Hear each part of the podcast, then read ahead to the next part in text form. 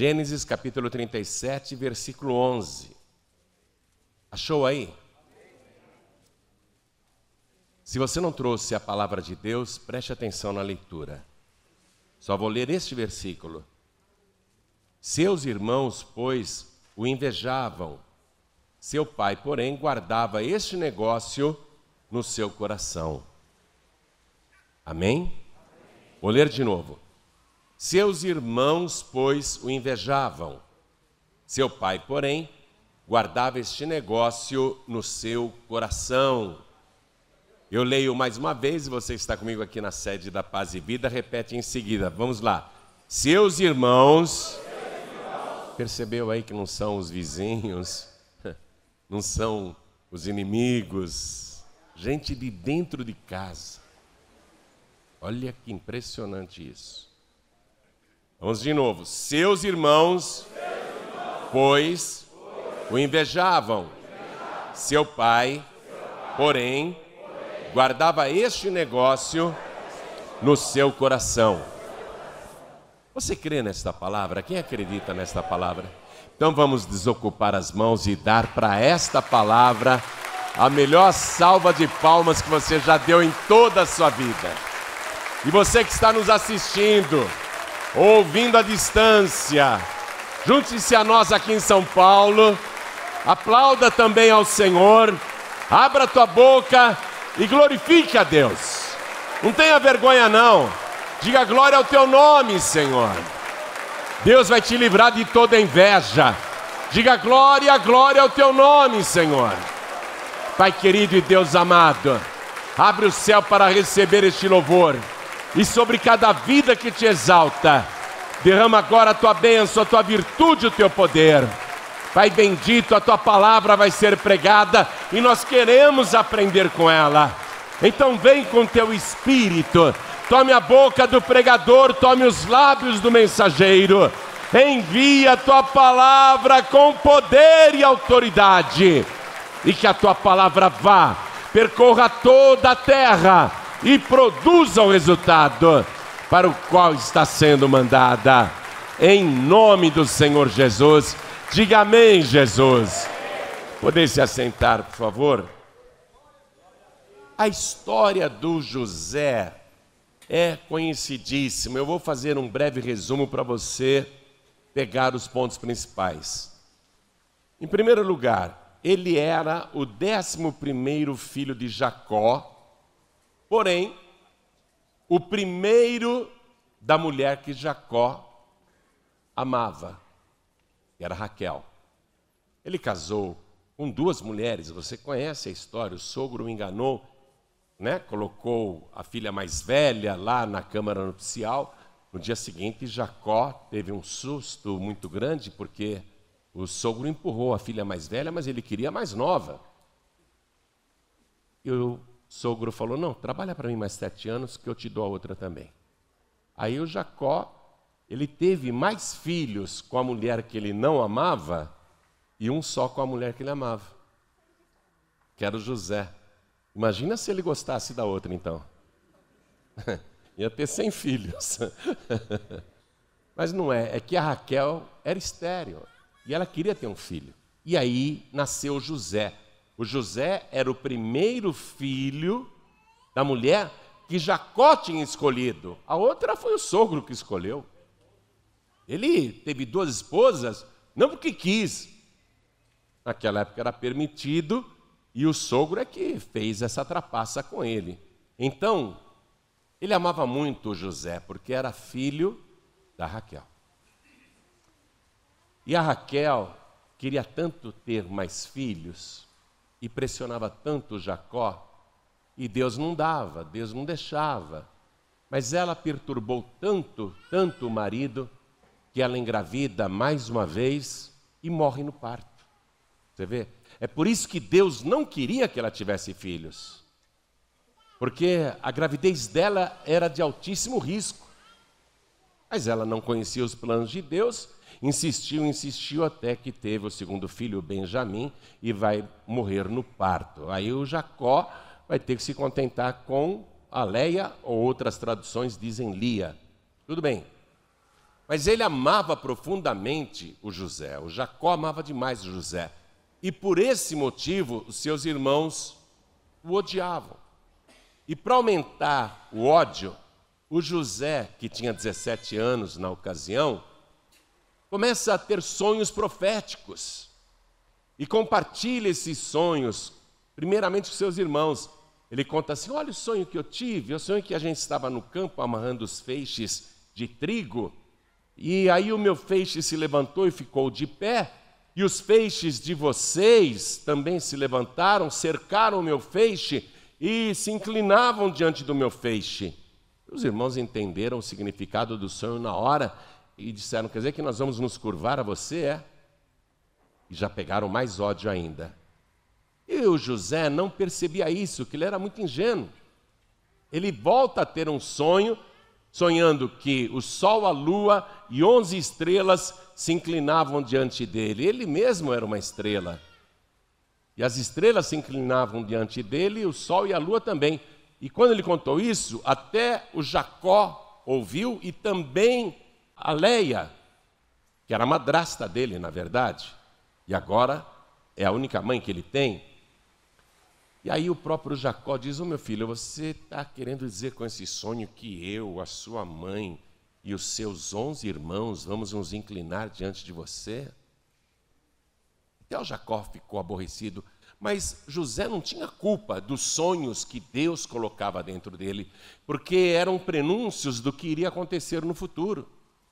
E esses sonhos vão se cumprir apesar de toda inveja, perseguição que os irmãos vão mover contra ele. São os matadores de sonhos.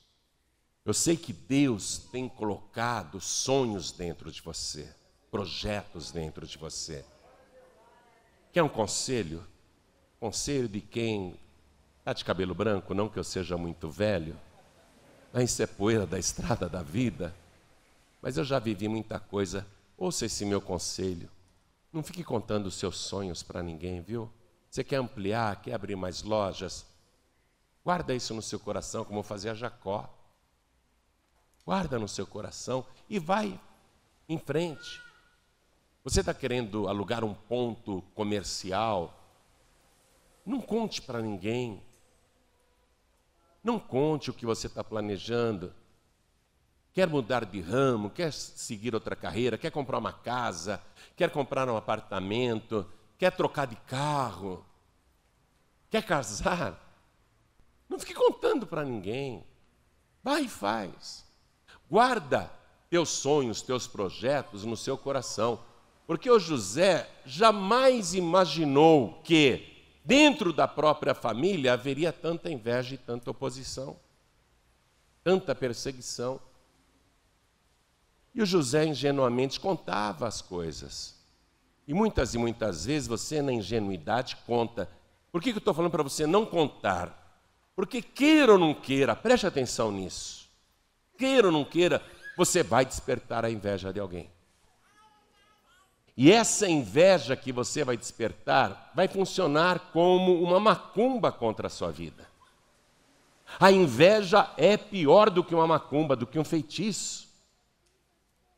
A palavra de Deus, né, diz para a gente não cobiçar nada.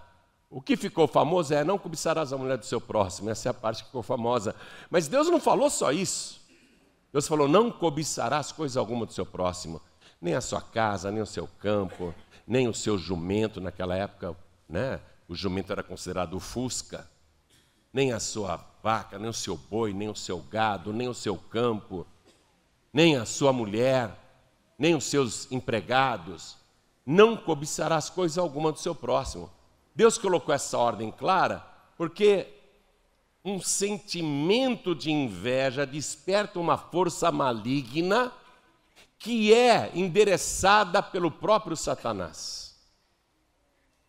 O maior de todos os invejosos é o diabo, porque ele queria ser Deus, ele cobiçava o trono de Deus.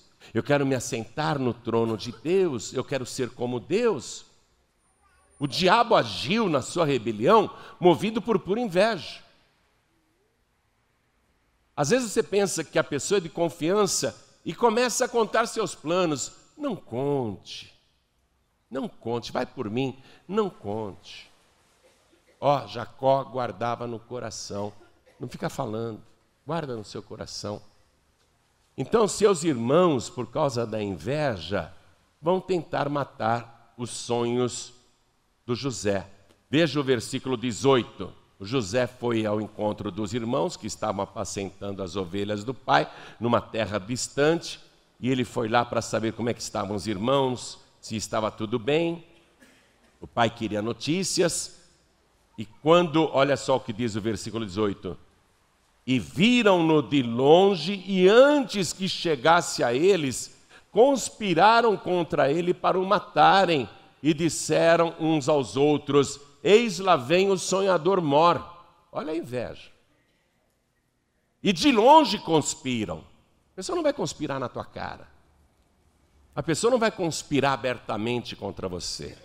Quem conspira, quem tem inveja, vai sempre agir nas tuas costas em segredo, se aliando contra as pessoas. Na tua frente é uma coisa, nas costas é outra. E o José, então, vai ser vítima da sua ingenuidade. Ó a zombaria, olha o tom de zombaria. Eis lá vem o sonhador mor. E deram risada. Versículo 20. Vinde, pois, agora e matemo-lo. Ó, vamos matá-lo e lancemo-lo numa destas covas e diremos: Uma besta fera o comeu, e veremos o que será dos seus sonhos. São os matadores de sonhos. O invejoso, ele, ele quer matar os teus sonhos, ele quer te ver na pior, ele não quer incentivar você. Oh, vai dar tudo certo, você vai conseguir sim. Vou te ajudar a conseguir. Vamos lá. Você vai encontrar raríssimas pessoas que farão isso por você. A grande maioria, mas eu estou falando a grande maioria, vai sempre tentar matar os seus sonhos para que você não consiga o que você está querendo. Você está estudando para passar num concurso? Fica na sua. Você está estudando para passar no vestibular? Não fica comentando que vai prestar o vestibular. Você foi fazer uma ficha de emprego em algum lugar? Não avisa, ó, oh, amanhã eu tenho uma entrevista, é a última entrevista, já passei em todos os testes. Amanhã é a entrevista final. Não conte para ninguém. Olha, estou para fechar um negócio bom aí, um cliente novo que andei visitando, já fui umas quatro vezes na empresa e agora me chamaram amanhã para ir lá na empresa. E você está contando um dia antes para todo mundo. De longe, ó, Ó, e viram-no de longe. É de longe que eles aprontam. E antes que chegasse a eles, conspiraram contra ele. Chato falar isso, desculpe a minha franqueza de trazer essa palavra que eu considero pesada. É muito pesado. Você sabia que muitas e muitas vezes, até dentro da sua própria família, tem gente torcendo contra. Infelizmente é verdade. Fica na sua. Aprende a guardar segredo. Aprende a agir em silêncio. Eu gosto dos mineiros por causa disso. Mineiro não fica contando para todo mundo, não. Mineiro é inteligente. Dá uma de mineiro. Fica quietinho. Então, o que eles queriam, os invejosos queriam? O que os invejosos queriam? O que José tinha? Não. Eles queriam impedir que José conquistasse. Vamos matá-lo e ver o que será dos seus sonhos. Aí nós queremos ver o que é o seu sonho. O que será dos seus sonhos? Eles não queriam conquistar a mesma coisa, eles queriam matar o sonho de José. O invejoso age assim, ele sempre quer boicotar você, ele sempre quer te destruir. Aí você sabe o que fizeram com o pobre José, né? Quando ele chegou, oi irmãos, tudo bem? Shalom. Pegaram ele e jogaram dentro de um poço sem água. Vamos matar o José e vamos dizer que uma besta fera o comeu. Arrancaram até a roupa dele, a túnica que ele tinha ganhado do pai. O pai tinha feito uma túnica colorida para ele. José usava direto aquela túnica. Arrancaram a túnica dele. O invejoso queria tudo, até a roupa do corpo. Jogaram ele nu numa cova, sem água, para morrer. Aí passou uma caravana árabe, estava indo para o Egito, e alguém deu a ideia: para que, que nós vamos matá-lo? O que, que a gente lucra com isso? Vamos vendê-lo como escravo. Aí venderam José por 20 moedas de prata. E ele vai ser levado para onde não quer ser levado, para um país de língua difícil, porque ele é hebreu e não fala egípcio, e vai ter que obedecer ordens ou apanhar, e viver como bicho, como escravo, sem saber o que o aguardava. Ou seja, por ingenuidade, ele acaba perdendo o controle da vida dele. Todos os acontecimentos passaram a ser comandados pelos inimigos, pelos estranhos, por pessoas indiferentes. Você tem que começar a, a se precaver para manter as coisas no teu próprio controle, sem permitir que outros interfiram nos seus planos. Aqui, o José, ele foi jogado numa cova, num poço, mas é claro que Deus, naquele momento, estava com José dentro da cova, porque José era um rapaz de Deus, um rapaz temente a Deus, um rapaz bom de coração. E o próprio Deus então vai fazer aquele mal todo que parece piorar em cada ocasião, Deus vai fazer tudo ser transformado num grande bem. Olha só, ele é tirado da cova, vendido aos ismaelitas, os irmãos lucram 20 moedas de prata. Os ismaelitas lucram mais ainda vendendo ele para um homem rico no Egito chamado Potifar. Ele vai ficar escravizado 10 anos, vai aprender egípcio, que é uma língua dificílima. Para você ter uma ideia, hoje no Egito ninguém mais fala egípcio. Hoje no Egito todo mundo fala árabe. E mesmo lendo aqueles sinais, não é, que os arqueólogos encontram nas tumbas, nos monumentos, eles não conseguem mais falar egípcio. E o José aprende esse idioma nesses dez anos de escravo. E o tempo que ele fica na casa de Potifar, Deus é com ele, e essa é uma palavra muito boa, né? Porque, vê capítulo 39, versículo 2 lá na casa de Potifar, escravizado. E o Senhor estava com José e foi varão próspero e estava na casa do seu senhor egípcio. Porque Deus era com ele, assim mesmo ele começa a prosperar.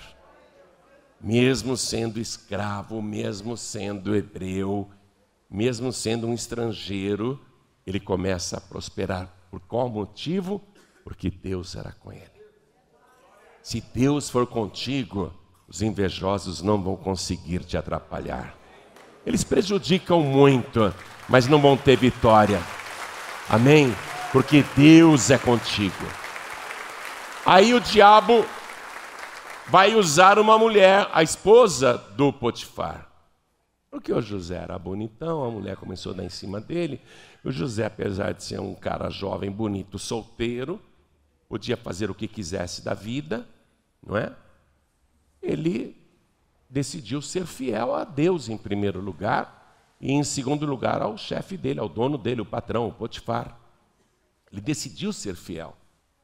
E apesar das tentações da esposa do Potifar, ele vai dizendo não, não, não, até que um dia ela o atrai para a câmara, para o quarto, dá em cima dele, ele a empurra e ela arranca a roupa dele, o manto que estava por cima, e ele sai correndo e aquela peça de roupa ficou na mão dela. A mulher frustrada, indignada pelo desprezo, ela faz uma falsa denúncia de estupro, dizendo: Olha, ele tentou me estuprar, a roupa dele aqui na minha mão. José, coitado, olha a desgraça dele, vai para a cadeia acusado injustamente, caluniado. E ele vai ficar três anos preso. Três anos na cadeia. Aí, coitado, parece que a vida dele acabou, né? Hein? Você na vida está lutando para vencer e tem sempre gente atrapalhando. E por detrás dessas pessoas atrapalhando está quem? O pai da mentira, que é Satanás. Fazendo de tudo para te prejudicar, interromper o seu progresso. José foi parar no cárcere, que é o fundo do poço para qualquer pessoa. Criminoso. Ele era inocente, mas a acusação era pesada. Não quiseram saber de nada, nem o ouviram. Ele vai ficar três anos ali preso. Mas a palavra diz o seguinte, ó, vai de novo comigo aqui, ó. Vai de novo comigo. Na prisão, versículo 21. Estou no capítulo 39, versículo 21. O Senhor, porém, estava com José. Mesmo na cadeia, hein? E estendeu sobre ele a sua benignidade, e deu-lhe graça aos olhos do carcereiro mor e o carcereiro Mora entregou na mão de José todos os presos que estavam na casa do cárcere, e ele fazia tudo o que se fazia ali. Ele se torna então o preso de confiança, o homem que tem a chave do presídio. Ele vai cuidar dos presos, porque Deus era com ele, ele tinha muitas regalias dentro da cadeia. E dentro da cadeia, Deus vai começar um movimento para mudar a história do José. Mas Deus não mudou a história dele em três meses, viu? Nem em seis meses. Foram três anos, minha gente. Três anos inocente e preso. Três anos ali padecendo. Ele podia se revoltar. Poxa, minha vida. Minha vida deu tudo errado. Eu pensei que Deus gostava de mim, mas Deus não gosta, não. Olha só, meus irmãos me traíram, me jogaram num poço. Eu pensei que Deus me amava, mas Deus não me ama, não, porque fui vendido como escravo. Ali eu estava indo bem, mas depois veio aquela mulher com aquela mentira, e Deus não me defendeu. Olha só, Deus não me livrou. Agora eu estou na cadeia, e estou aqui há três anos, acho que eu vou morrer aqui dentro. Ele podia ficar muito, muito revoltado Deus não me ama. Olha para mim, por favor. Deus te ama muito. Deus está contigo, Deus não te abandonou. Para de pensar desse jeito. Confia no Senhor. Ah, pastor João Ribe, é tanta perseguição, é tanta luta, é tanta inveja contra a minha vida, tudo dá errado. Fique em paz, fique em paz. Hoje nós vamos orar e Deus vai fazer cair por terra toda a força do inferno, porque hoje Deus começou a virada na sua vida. Não é para isso que você veio aqui? Para pedir a ajuda de Deus? Para acontecer algo sobrenatural? Deus começou a agir agora, mesmo que você não veja, mesmo que nesse momento você não entenda Deus começou a agir. Fique em paz. Não blasfema não, não murmura não. Continue na presença de Deus, só isso. O José ele estava na cadeia na presença de Deus e Deus estava com José ali no cárcere. Aí, faltando três dias para o aniversário do faraó, dois presidiários têm um sonho na mesma noite. Um é o copeiro chefe do faraó, e o copeiro, naquela época, ele tinha o seguinte ofício: antes do faraó beber o vinho, o copeiro bebia. Porque se o vinho estivesse envenenado para matar o faraó, quem morria era o copeiro. Emprego bom esse, né? Muito bom esse emprego. Paga bem, paga bem. Você se candidata? Salário é bom. Então, o copeiro foi acusado de tentar envenenar o faraó. Mas não foi o copeiro. Ele também foi acusado e jogaram ele na mesma cadeia que José estava. E esse copeiro vai ter o seguinte sonho. Ele sonha que ele estava diante de uma videira e tinha três ramos e começaram a brotar e ele pegava as uvas, exprimia numa taça e dava na mão do faraó. Ele não sabia o que queria dizer esse sonho. E também estava naquela cadeia o padeiro do faraó, o padeiro-chefe.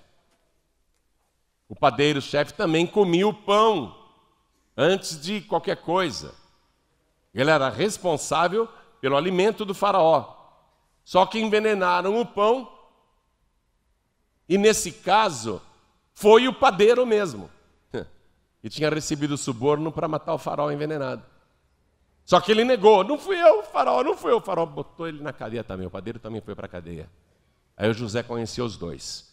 E o padeiro teve o seguinte sonho: ele sonhou que tinha três cestos em cima da cabeça dele, no cesto de cima, muitos pães, obra de padeiro, mas que vinham os urubus e comiam os pães. Ele também não sabia o significado do sonho. Aí o José quando olha para eles no, na manhã. Por que vocês estão tristes assim? Aí eles contam um sonho e José interpreta. Primeiro, o do copeiro. José diz assim: Ah, o teu sonho é fácil, o teu sonho é simples. Essa videira que produziu três ramos e tinha cachos brotando, e você pegava as uvas, espremia e colocava na taça do faraó, é simples. Os três galhos, os três ramos, significam três dias. Daqui a três dias você vai ser solto dessa cadeia e você vai voltar a servir o vinho na mão do faraó.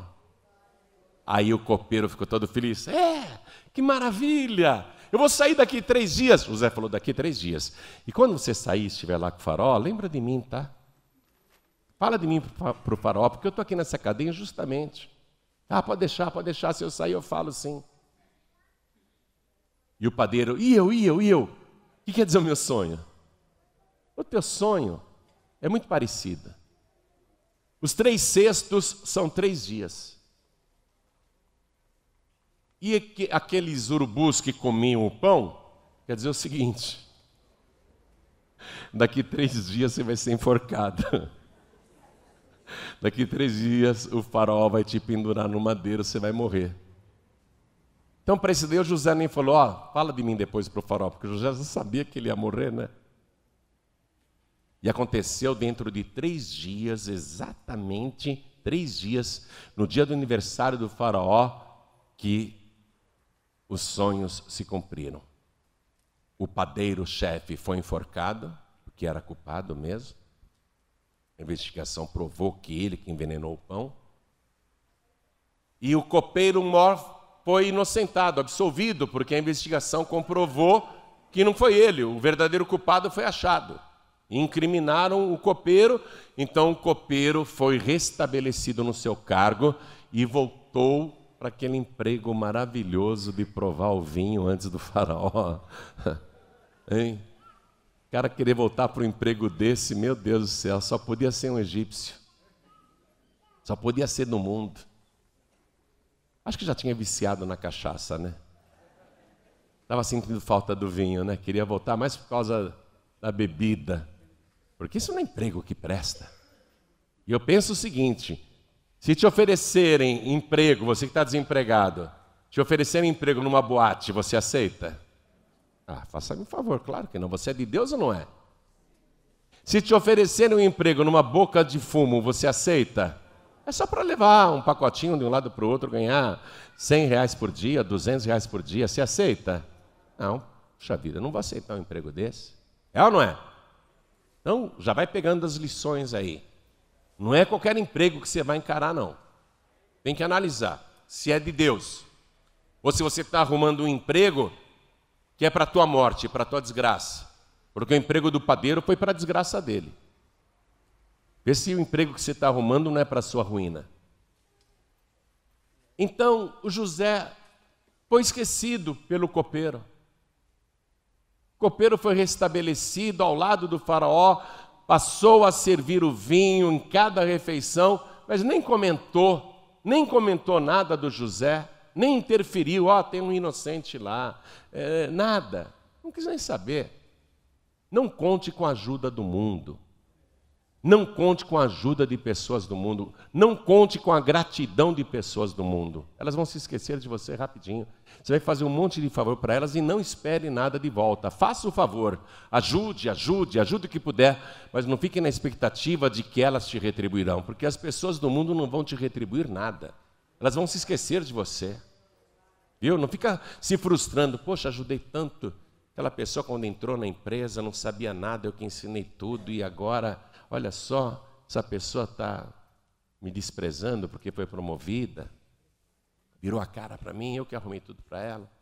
Não fica na expectativa de querer coisas de volta de pessoas do mundo. O copeiro, né, podia ter se lembrado do José, mas José para ele era só um presidiário. Ninguém está dando bola para você, não. Não conte com as pessoas de lá de fora, mas você deve contar com Deus. Porque Deus continuava lá no cárcere com José. Conte com Deus, Deus continua com você. Você pode estar falido, falida, quebrado, quebrada, devendo para todo mundo. Você pode estar na pior hoje, mas Deus é contigo e você vai sair dessa. Conte só com Deus. Não conte com político, não conte com cartucho, não conte com amigos. Conte com Deus. Tá pegando aí? Aí Deus entrou no negócio. O farol estava dormindo, Deus fez ele sonhar. Ele sonhou que ele estava de pé na margem do rio Nilo e ele viu sete vacas gordas, lindas, saindo de dentro das águas. Ele nunca tinha visto vacas tão gordas, fortes e lindas. Mas logo em seguida, no sonho do faraó, ele viu sete vacas magérrimas, feias, como ele nunca tinha visto tão feias em todo o Egito. Nunca em toda a sua vida ele tinha visto vacas tão feias, magérrimas. E aquelas vacas magras devoram as sete vacas gordas. E apesar de comerem toda a carne das vacas gordas, elas continuam magras e feias, como se não tivessem comido nada. Para acordou assustado. Que sonho, que sonho horrível. Virou para o outro lado, dormiu e sonhou de novo que Deus colocou outro sonho dentro dele. Ele sonhou que ele estava no meio de uma plantação de milho e ele viu um pé de milho que brotou sete espigas cheias de grãos. Aquelas espigas bonitas, douradas, grãos enormes, sete, sete espigas cheias de grãos, como ele nunca tinha visto tão belas. Mas logo em seguida brotaram sete espigas queimadas pelo sol, cem grãos dentro, um grãozinho aqui, outro grãozinho ali, queimadas mesmo, e as sete espigas magras comeram as sete espigas gordas, e apesar de terem comido, continuavam magras e feias. Faraó acordou assustado. Que sonho é esse? Que sonho é esse? Chamou todos os magos do Egito, porque eles eram versados em magia negra, ocultismo, cabalas egípcias, feitiçarias, espiritismo. Eles eram chegados em artes ocultas. Faraó chamou todos os magos sábios do Egito e contou os sonhos e ninguém conseguiu interpretar. O farol dizia: não, não, interpretação não é assim. E eles diziam: a gente não sabe a interpretação. Deus fechou o entendimento deles. Foi então que o copeiro que estava servindo o vinho para o faraó falou: oh, faraó, lá na cadeia, eu conheci um hebreu que é versado em interpretar sonhos. Lembra quando eu e o padeiro Mó fomos jogados no calabouço? Nós dois tivemos um sonho na mesma noite e ele interpretou os dois sonhos do jeito que ele interpretou aconteceu. Três dias depois, o Senhor me estabeleceu aqui como seu copeiro-chefe. Eu voltei para a minha posição, a minha inocência foi reconhecida e o padeiro foi enforcado. Lembra dessa história? Aí o farol, lembro. Pois é. O rapaz está lá na cadeia. Ele é bom para interpretar sonhos. Ó Deus agindo, hein? Deus vai fazer o mundo se lembrar de você. Pastor, eu preenchi uma ficha e pegaram a minha ficha de emprego, colocaram no meio de um monte de outras fichas. Pastor, eu entrei numa concorrência aí e apresentei meu orçamento, mas nessa crise tinha mais de 10 empresas também na mesma concorrência.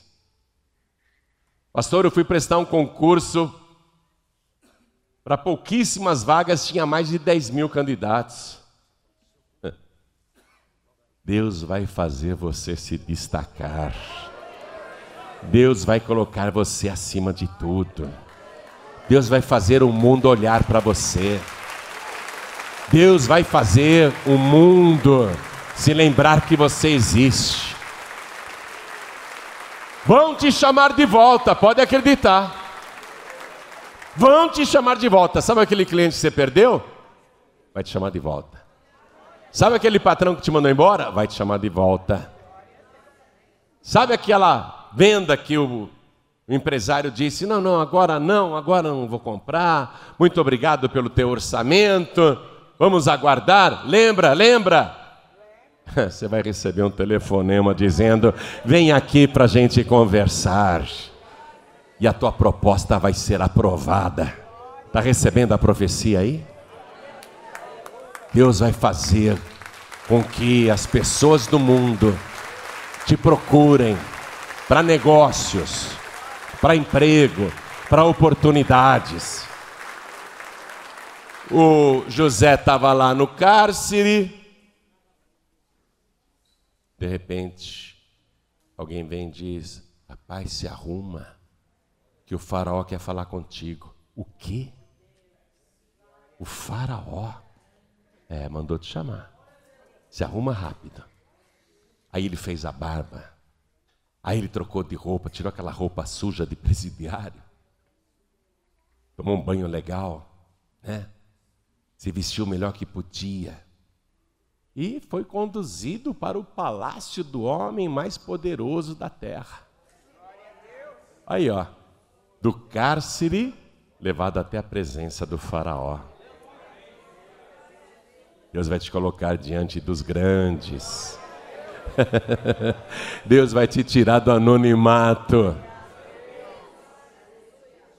Aí o faraó diz assim para aquele hebreu: Me disseram que você é bom para interpretar sonhos. É verdade? E o José humildemente responde: Faraó, isto não está em mim, mas o Deus que eu sirvo dará a resposta de paz para Faraó. E o Faraó conta os sonhos. E o José diz: simples. O sonho é o mesmo, tanto das vacas como das espigas. As sete vacas gordas e as sete espigas gordas, espigas gordas, são sete anos. Vai começar agora sete anos de fartura, de muita abundância. E as sete vacas magras e feias, e as sete espigas queimadas e feias, também são sete anos. Depois dos sete anos de fartura, virão sete anos de muita fome. Muita fome. Aí José podia ter parado o sonho, que já interpretou. Era isso que o faraó queria. Mas José ele vai além. Vá além também com a sua proposta. Não pare no meio do caminho. Vá além, vá em frente. Ele teve o atrevimento de dizer para o faraó: Eu quero até ler para você, porque eu considero isso um atrevimento. Um escravo, minha gente. Um escravo. Falar desse jeito com o faraó Estou no capítulo 41, versículo 33. Olha como um hebreu estrangeiro, escravo, presidiário, fala com a maior autoridade. Ele diz assim: faça isso, Faraó. Ele dá uma ordem para o Faraó. Ele não diz, eu sugiro o seguinte. Ele já vai dando ordens. Ele está mostrando quem manda. O faraó pensava que mandava alguma coisa. Os invejosos achavam que mandavam alguma coisa. E a mesma coisa é com você. Todos que te perseguiram, te derrubaram, te invejaram, achavam que mandavam alguma coisa. Mas quem manda é você. E por que, que você manda? Porque o Deus Todo-Poderoso é contigo. E Deus hoje está te dando uma resposta de paz. Deus está dizendo: o controle está contigo, a oportunidade está contigo. Você é o dono do negócio agora. É você quem manda. É você quem diz como é que vai fazer.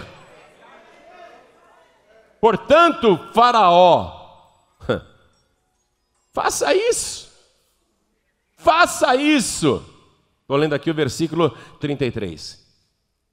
Se proveja agora, quer dizer, providencie já. A ordem, ó.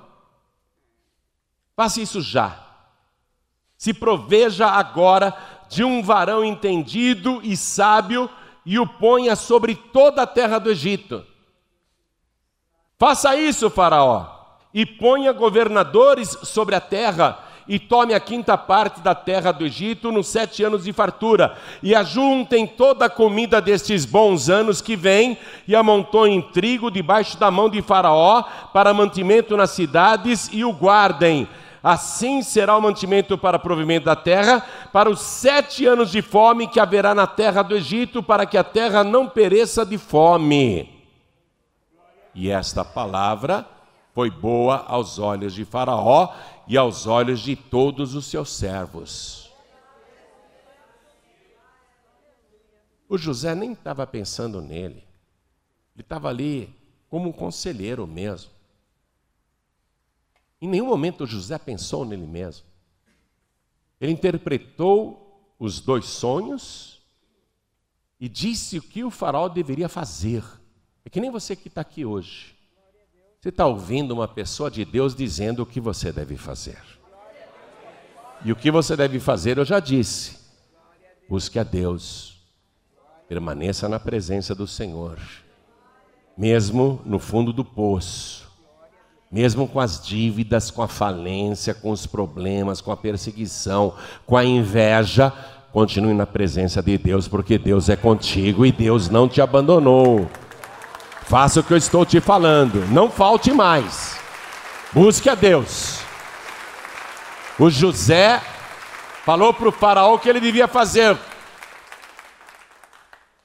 Mas o José não pensou nele mesmo. Porém, o faraó olha Olha para José, olha para os ministros, olha para os conselheiros, olha para os sábios e diz assim: será que a gente encontraria em todo o Egito alguém como esse jovem?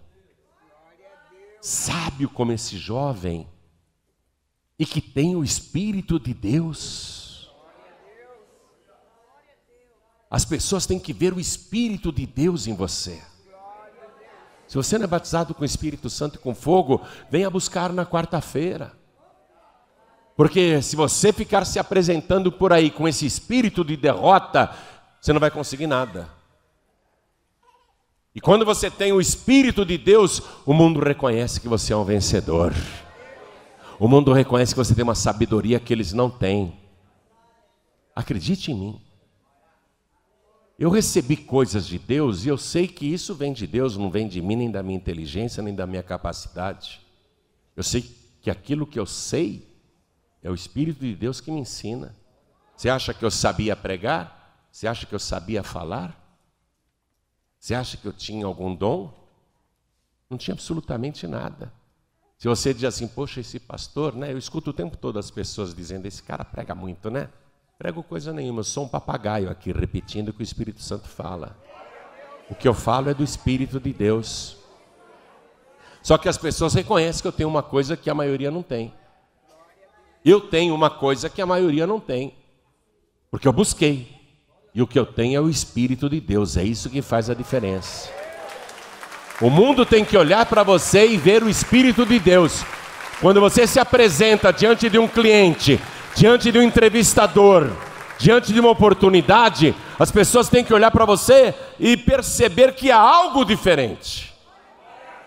Elas vão descobrir depois que o que você tem de diferente é o Espírito de Deus, não o espírito de derrota, não o espírito de desânimo, não o espírito de fracasso, não o espírito de covardia, não o espírito de medo. Está entendendo? Você tem que ter o Espírito de Deus transbordando em você. Tua parentela tem que olhar para você e sentir de imediato que você tem o Espírito de Deus que eles não têm. Lá onde você trabalha ou no teu ramo de atividade, os concorrentes ou os outros empregados têm que olhar e sentir que você tem uma coisa que eles não têm. Depois, eles vão descobrir que o que você tem é o Espírito Santo de Deus. É isto que vai fazer a diferença na tua vida profissional, na tua carreira, no teu trabalho e nos teus negócios. Ó, o José vai ser escolhido aqui para ser vice-faraó. Ele não está pedindo esse emprego, não. Ele não está falando, ô oh, faraó, me contrata. Ele não pediu emprego nenhum. É Deus abrindo as portas para ele. É o Espírito de Deus agindo. E humanamente falando, jamais, jamais o José poderia ser contratado como vice-faraó, como aconteceu aqui. Humanamente falando. Em primeiro lugar, primeiro lugar, ele não era egípcio, ele era estrangeiro. Eu pergunto para você: um estrangeiro pode chegar aqui e ser presidente do Brasil? Ou vice-presidente? nem passa pelo colégio eleitoral.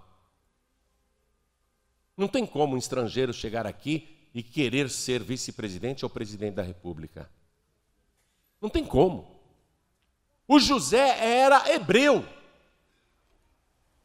Nem egípcio era, como poderia ser vice-faraó? Segundo impedimento, o José era escravo. Como que um escravo pode ser senhor? Quem que vai obedecer um escravo? Hein? Veja só. Só no Brasil, né, que um cara que não tinha nem ginásio conseguiu virar presidente da República, ainda com quatro dedos na mão. É, mas é muito raro isso acontecer. Hein? Como é que pode o, o, o José, sendo um escravo, virar senhor? Um escravo não pode ser senhor. Esse era o segundo impedimento. Terceiro impedimento: ficha suja. Ele não provou a inocência dele. A acusação era falsa, mas ninguém sabia disso. A ficha dele era suja.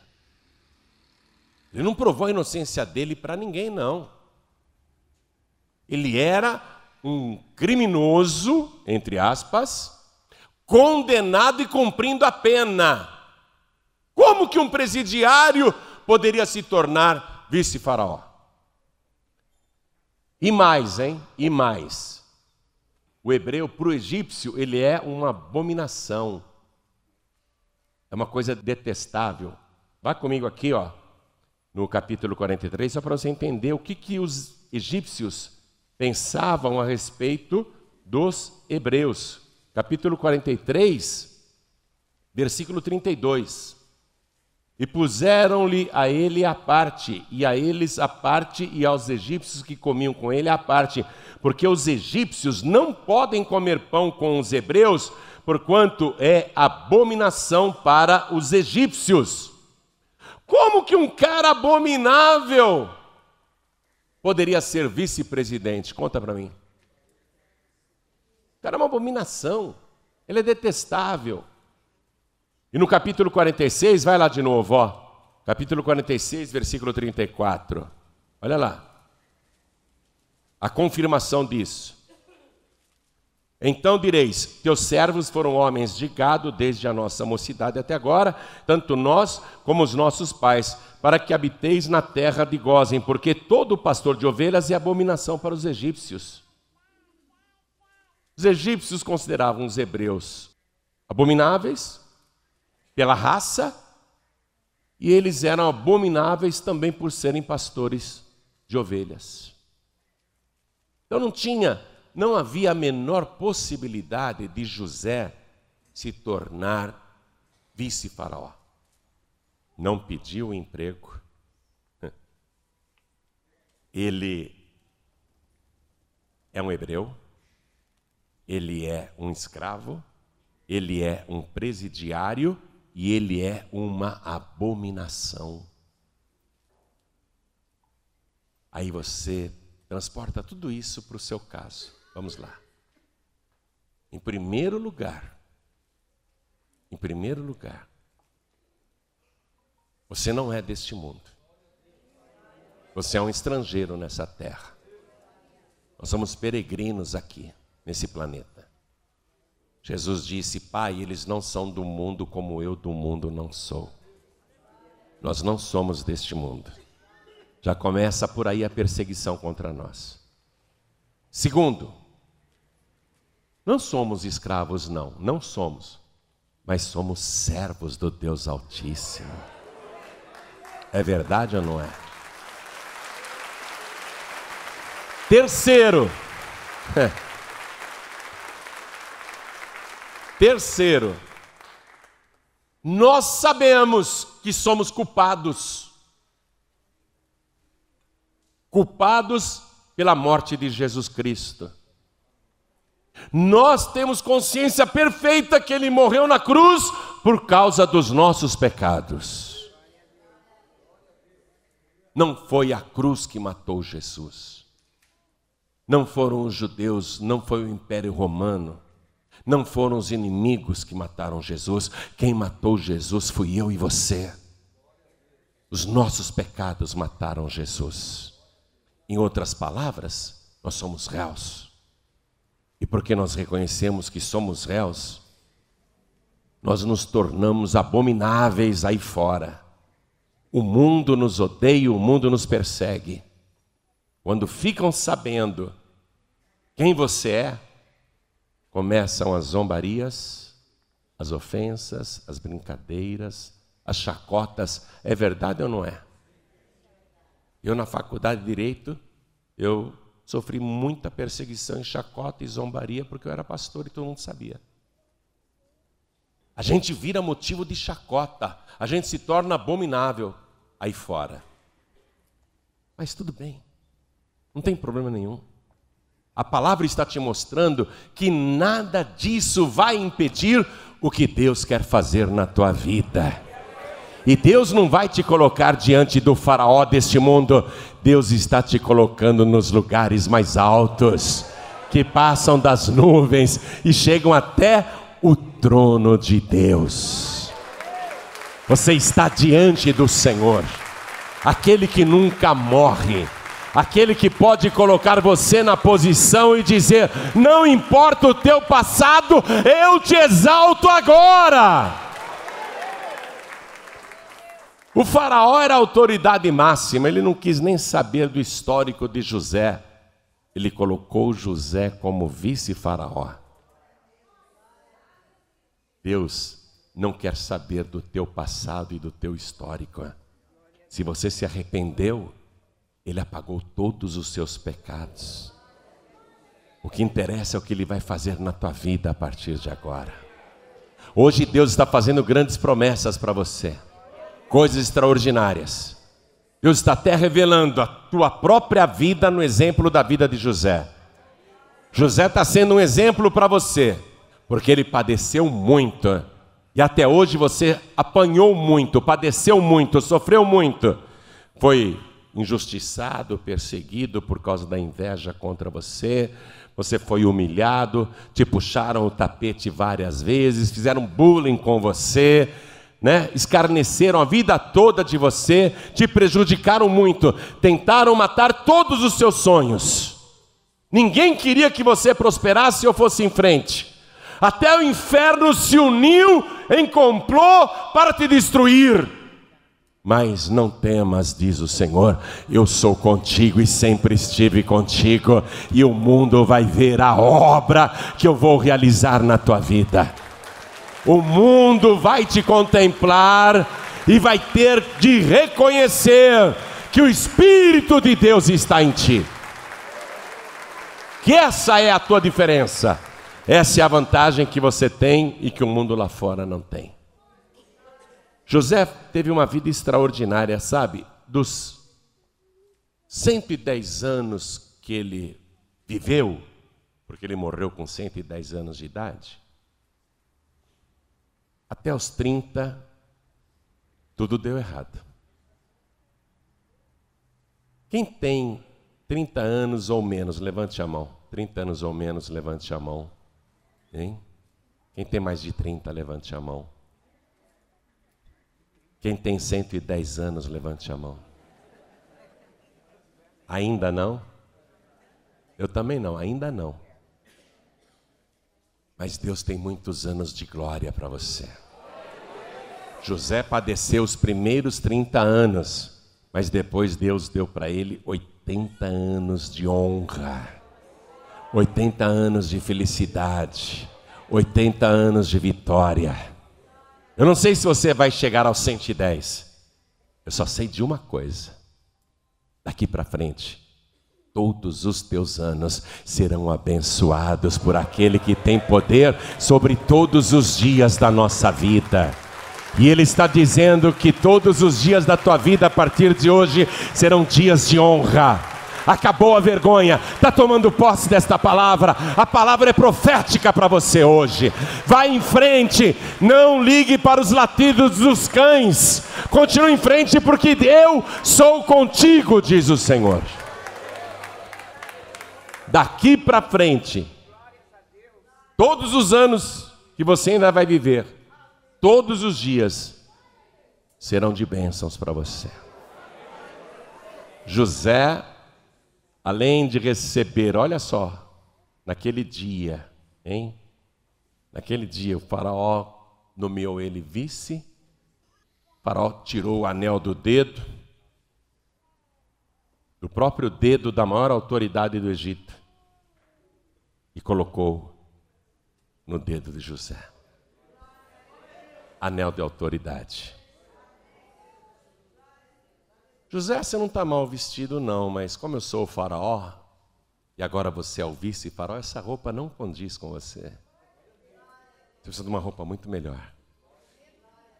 Poxa, mas eu me arrumei tão bem para vir nessa audiência. Tudo bem, mas é que agora você é muito importante. Aí colocou uma veste nova nele. Mas está faltando alguma coisa ainda, José. Eu não posso pegar a minha coroa e pôr na tua cabeça, porque eu que sou o faraó. Mas eu vou te dar um colar que só quem é muito importante usa. E o faraó pegou um colar de ouro, a palavra diz cadeia de ouro, não é? Porque ele era um escravo ainda. E colocou no pescoço dele. Isso me lembra muito o filho pródigo quando voltou para a casa do pai. Me lembra muito. Ele chegou em farrapos, destruído,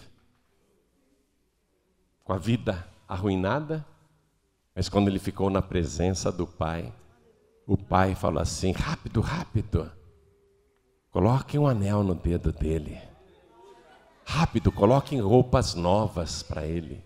Rápido, ele está descalço, coloquem sandálias nos seus pés. E vamos dar um banquete, vamos dar uma festa porque este meu filho estava morto e reviveu, tinha se perdido e foi achado.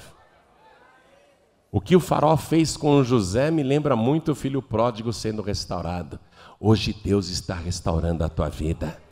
A palavra hoje é todinha em cima disso.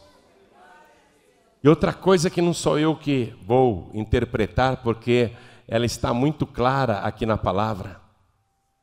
Vá comigo, o capítulo 41.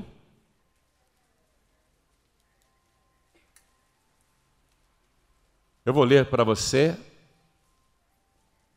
desde o versículo 41. Disse mais Faraó a José: Vês aqui te tenho posto sobre toda a terra do Egito. E tirou Faraó o anel da sua mão e o pôs na mão de José. E o fez vestir de vestes de linho fino e pôs um colar de ouro no seu pescoço. e o fez subir no segundo carro que tinha. Segundo carro, hein? O cara só andava a pé. Carro do faraó. Carro do faraó, limusine da época.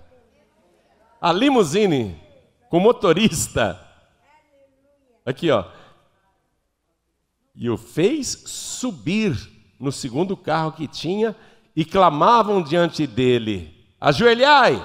Olha, ajoelhai! Assim o pôs sobre a terra do Egito.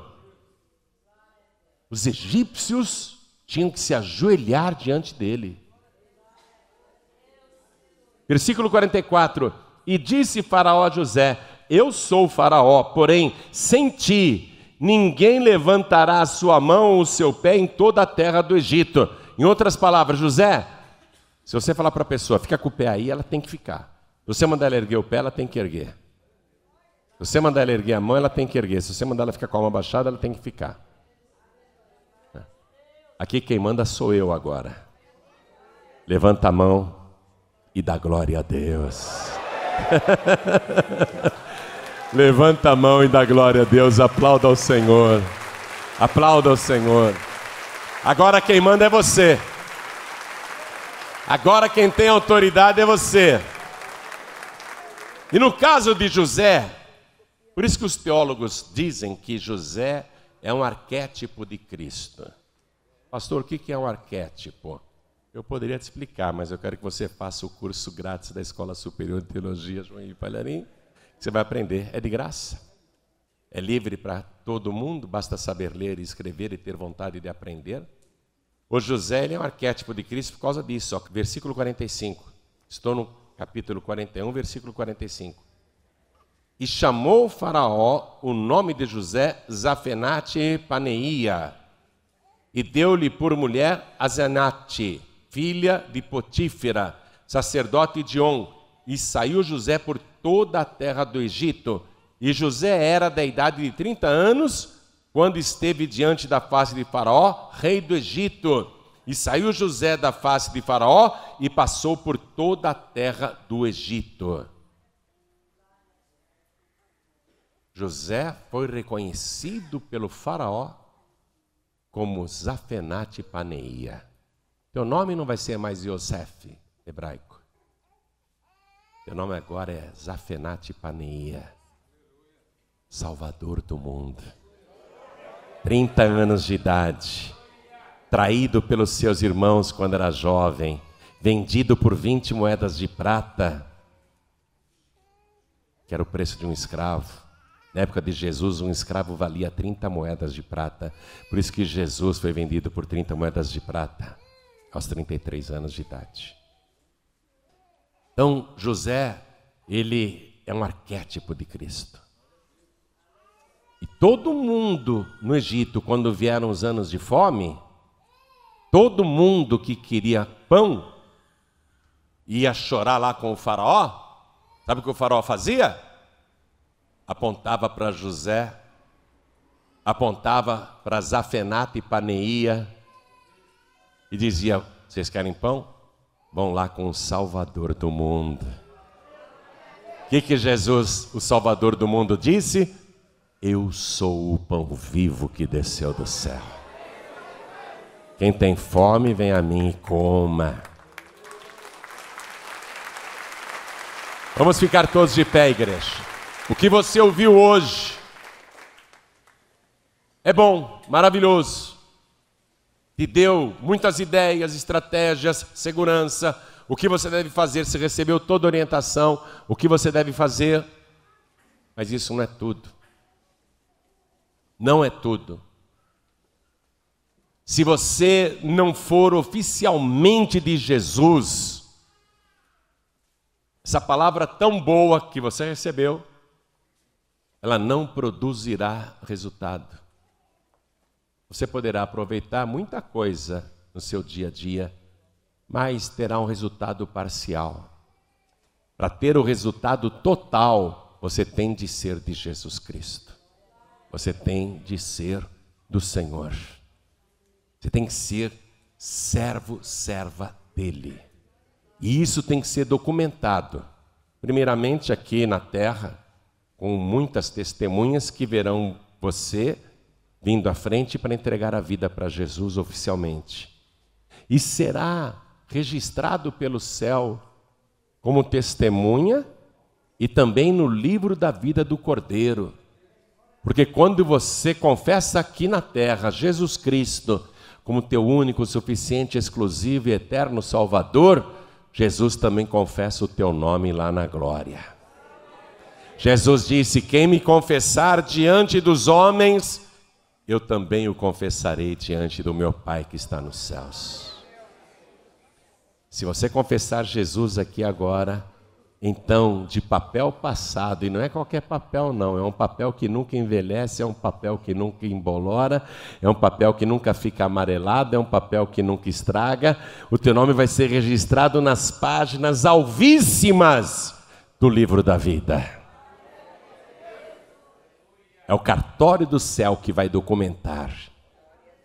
E apesar de toda perseguição, inveja, armadilhas, que ainda farão com você, ninguém poderá prevalecer contra a tua vida. Porque agora você tem legitimidade, entregou a vida para Jesus. E tá vindo gente, ó. tá vindo gente querendo entregar a vida para Jesus. Eu não chamei ainda, eu vou chamar. Eu vou chamar, aproveita.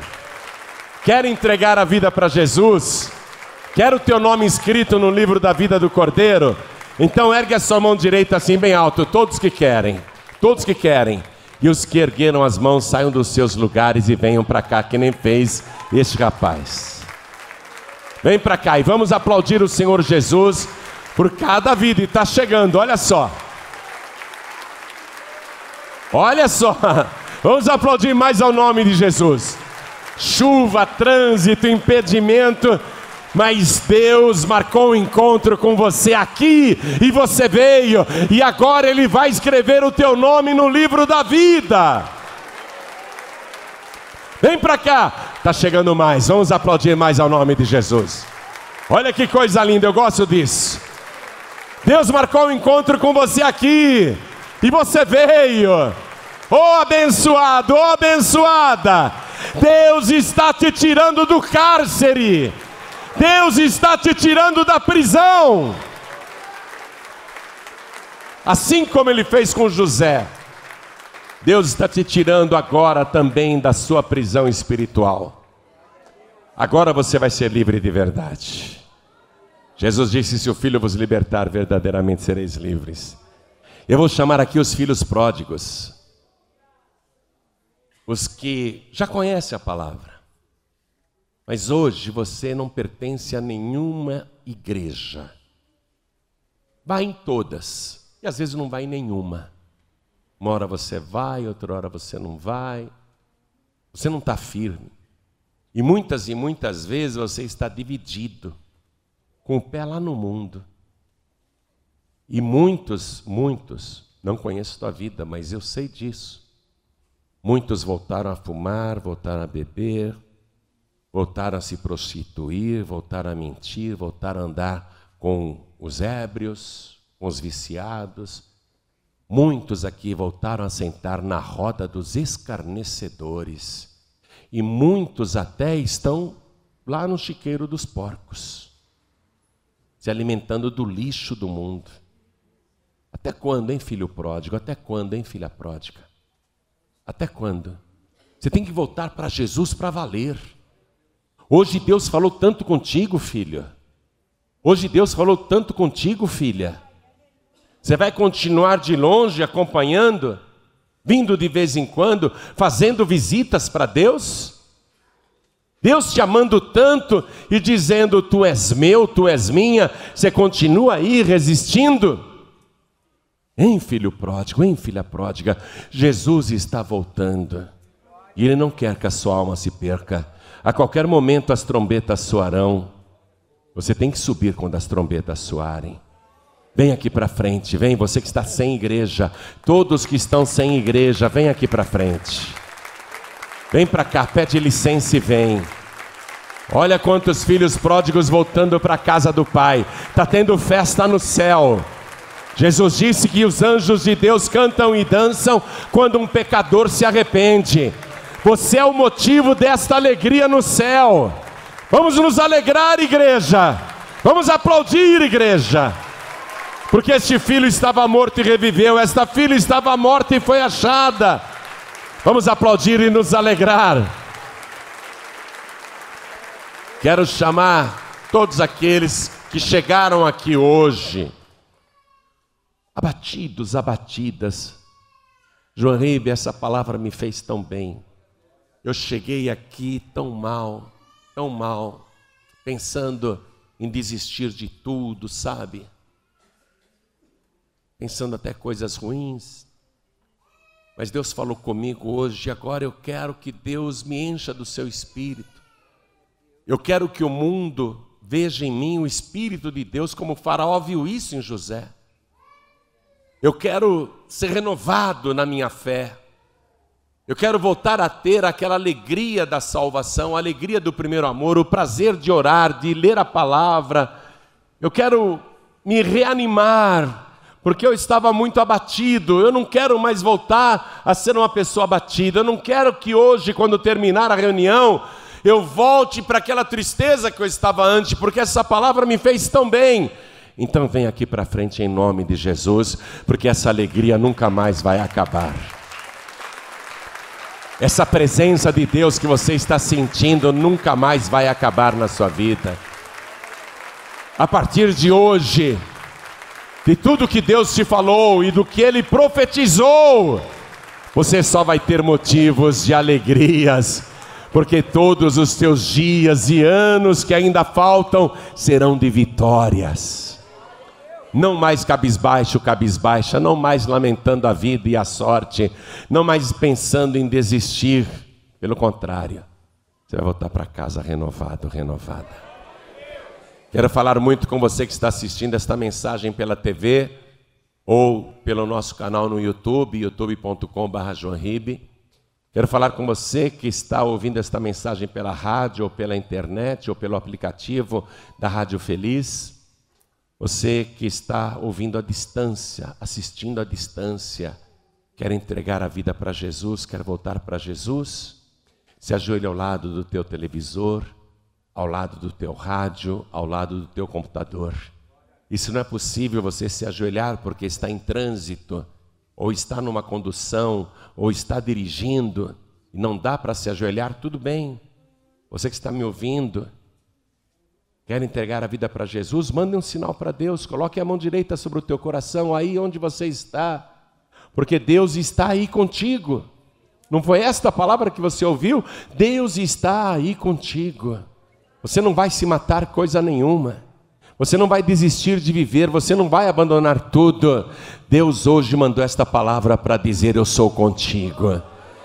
Mesmo nesta escravidão, mesmo nesta loucura, mesmo nesta dor, eu sou contigo e nunca te deixei jamais te deixarei. Hoje a tua vida está sendo renovada. Eu sinto que Deus está falando com você.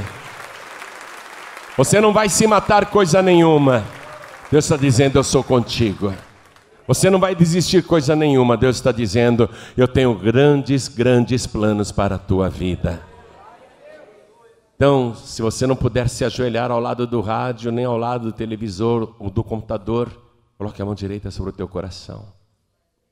Deus é contigo. Nós vamos orar agora. Toda a igreja continua de pé. E você que veio para frente, Dobre os joelhos diante do altar. Dobrar os joelhos é uma atitude sábia, porque está escrito na palavra que um dia, diante dele, todo joelho se dobrará e toda língua confessará que Jesus Cristo é o Senhor para a glória de Deus Pai. Um dia todo mundo vai ter que dobrar os joelhos diante dele. Todo mundo. Então você que toma a decisão de dobrar os joelhos agora, mostrou muita sabedoria. Muita sabedoria. Porque você está escapando de uma condenação futura. Com a mão direita sobre o teu coração, assim, ó. Ore comigo desta maneira. Meu Deus e meu Pai. Meu Deus bendito. Meu Deus Todo-Poderoso, o que o Senhor fez na vida de José serviu de modelo para a minha vida e eu tomei posse da palavra que eu ouvi e agora eu quero que oficialmente seja declarado aí no céu, pelos lábios do Senhor Jesus, que eu te confesso aqui na terra como meu único, suficiente, exclusivo e eterno Salvador. Senhor, perdoa todos os meus pecados e os meus vacilos e as minhas dúvidas e todas as vezes que eu negligenciei este caminho. Eu estou pedindo perdão porque eu quero que o Senhor me restaure, que o Senhor me perdoe, que o Senhor me transforme. Eu tomei posse da palavra profética e eu tenho certeza que a partir de hoje os meus dias serão de bênçãos, serão de honra e de vitórias, e os meus dias nunca mais cessarão, porque eu não morrerei mais. Eu passei da morte para a vida. A partir de hoje, eu tomo posse da vida eterna por Jesus Cristo, o meu único, suficiente, exclusivo e eterno Salvador para todos sempre. Amém. Você acabou de receber as boas novas do Evangelho através de João Ribe Palharim, um oferecimento dos pregadores do telhado. Participe da reunião de Paz e Vida. Para informações acesse pazevida.org.br. Paz e Vida, lugar de gente feliz e ungida.